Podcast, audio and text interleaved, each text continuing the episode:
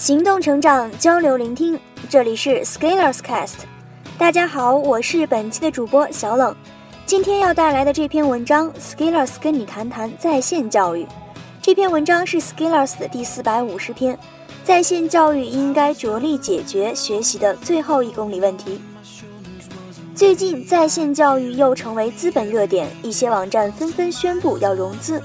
仿佛在吹响创始人成功并且成为人生赢家的号角。同时呢，在一些社区上的讨论以及诸多的用户反馈可以看到，在线教育并没有互联网媒体略带公关色彩的宣传文案那样好。因为一个产业的发展不是取决于公关稿件有多么好，而是最终的用户能否真正受益。但是在互联网加时代，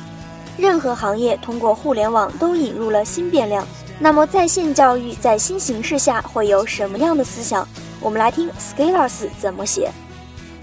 我们先看一下教育的定义。维基百科的定义是：Education in its general sense is a form of learning in which the knowledge, skills, values, beliefs, and habits of a group of people are transferred from one generation to the next through storytelling, discussion, teaching, training, and/or research. 再找一个百度百科的版本，他这么说：广义的教育泛指一切有目的的影响人的身心发展的社会实践活动；狭义的教育是指专门组织的教育，它不仅包括全日制的学校教育，而且也包括半日制的、业余的学校教育、函授教育、看守教育、广播学校和电视学校的教育等。那么，对于我个人的理解，从教育活动的行动上看。教育就是受教育者将教育者或教育机构设置为默认可信任、向其开放大脑的读写权限，接受大脑输入信息，并在输入信息的基础上触发受教育者的行动，并且带来改变的过程。如果把教育看成一个信息传递的过程，那么在教育活动的过程中，信息是从教师侧传出，通过各种形式的演绎，例如文本、图像、声音等等。最后由学生或者学员接收。教育应该是一个闭环的过程，闭环就在于最终的教育应该体现在受教育者的行动上，即给学生带来了实质性的改变。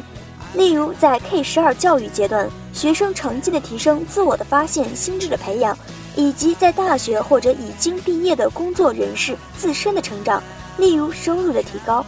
我相信。不管教育是否在线，教育的本质都是为了让受教育者有成长、有进步、有更好的生活、更体面、更有尊严、更心智健全和自由。而这也算是教育的最后一公里问题。这里的最后一公里，我侧重的不是教育给地理位置偏远的地区能够提供接入，而是指在受教育者从教育者所接受信息的过程中，最终的转化和吸收要落到实际行动上来。在移动互联网出现端倪的时候，就有人在呼喊：“移动互联网不等于把 PC 互联网搬到手机。”尽管人人都知道如此，但是从实际产业演进的过程看，我们还是很难摆脱因循守旧的思维定式。同样的，在这个在线教育似乎又要被炒成风口浪尖的时代，我同样的相信。在线教育也绝对不是把课程录制成视频，加上讲稿扔在网络上，然后再做成电商网站的形式让人刷单购买，然后还要出个爆款，今年夏天最流行。与此同时，我也不太认可这样一种风云梦幻般的逻辑：中国有叉叉 E K 十二阶段叉叉阶段学生，所以在线教育必然会有很大的潜在市场，因此这绝对又是一个风口。这个想法是看多了创业资讯后被毒害的残缺逻辑，就好像有人对你说，中国的多少亿人都会死掉，所以殡葬行业会是下一个风口浪尖一样的逻辑，模式太简化，认识容易出现偏差，单一变量的看世界容易给我们很多美好的假象，因为我们往往会忽略很多潜在的关键因素，尤其是对于互联网从业者在面对所谓的传统行业。以优越感和拯救者心态驶入，并且准备大干一场的时候，发现坑和水都比想象的深。我相信行业不分传统和现代，只分从业者的了解与投入的程度。那么，教育和兴起的在线教育会有哪些特征？我们需要互联网从业者关注和把握呢？这里写下我的体会：首先，在线教育不只是课程搬运，我们先来看看大学的教育。大学的教育一方面在于课程上老师的讲授，另一方面在于氛围和团队。虽然上课不听讲，走神玩手机，课后再自学，已经几乎成为当代大学生的标配，但是大学课程的价值仍然是大学价值的主战场。哪怕是学生短视时所认为的在水的课程，所以这也是在线教育的价值所在。至少你能听到课程，不管是 Course 还是网易，你至少可以通过网络看到全球各地甚至顶尖大学的课程内容，而这是在线教育的基础价值。而大学另一方面的核心所在，就是你和你周围的人、你的同辈以及你们共同形成的氛围。如果你是一个彻头彻尾的懒蛋，而你的室友是一个勤奋的人，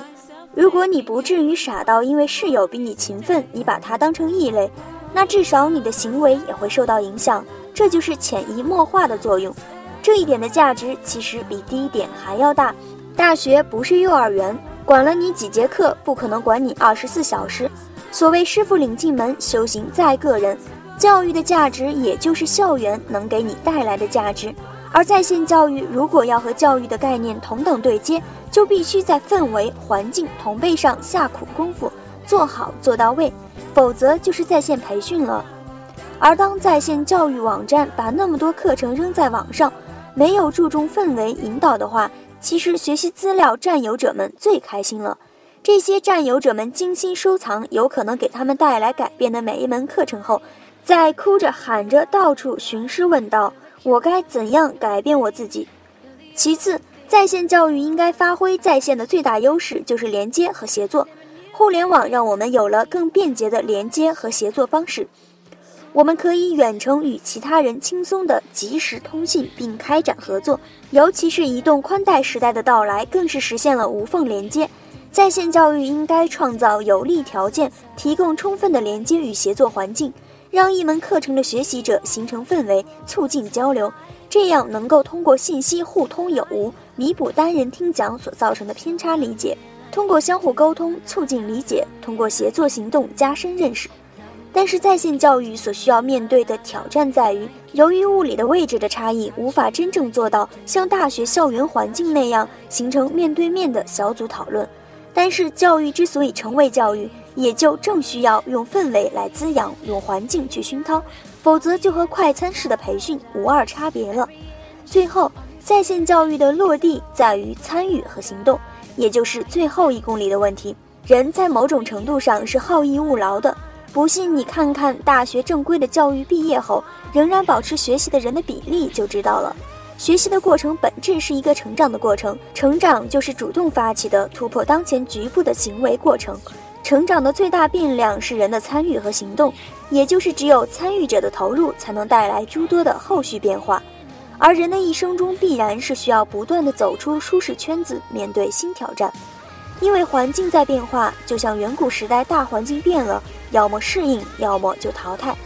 但是人们往往又会陷入到困局之中，期待改变。一个人往往会因为自己缺乏某种能力而深陷困境。而需要其走出困境的，却正是拥有这种能力。这种能力包括耐心、行动力、阅读理解力等等。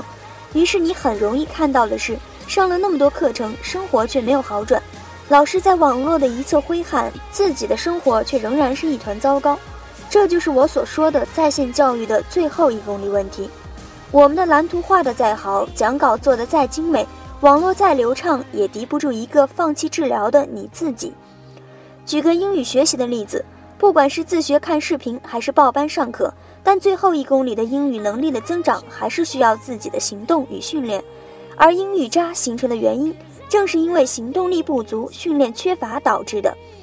而最后一公里问题，就是要解决行动的问题。但是我又相信，在线教育这个新兴的力量，综合借助网络技术、多媒体技术以及社群力量，还是有望在最大程度上。解决学习的最后一公里问题，后续我会继续撰文分享这方面我的体会。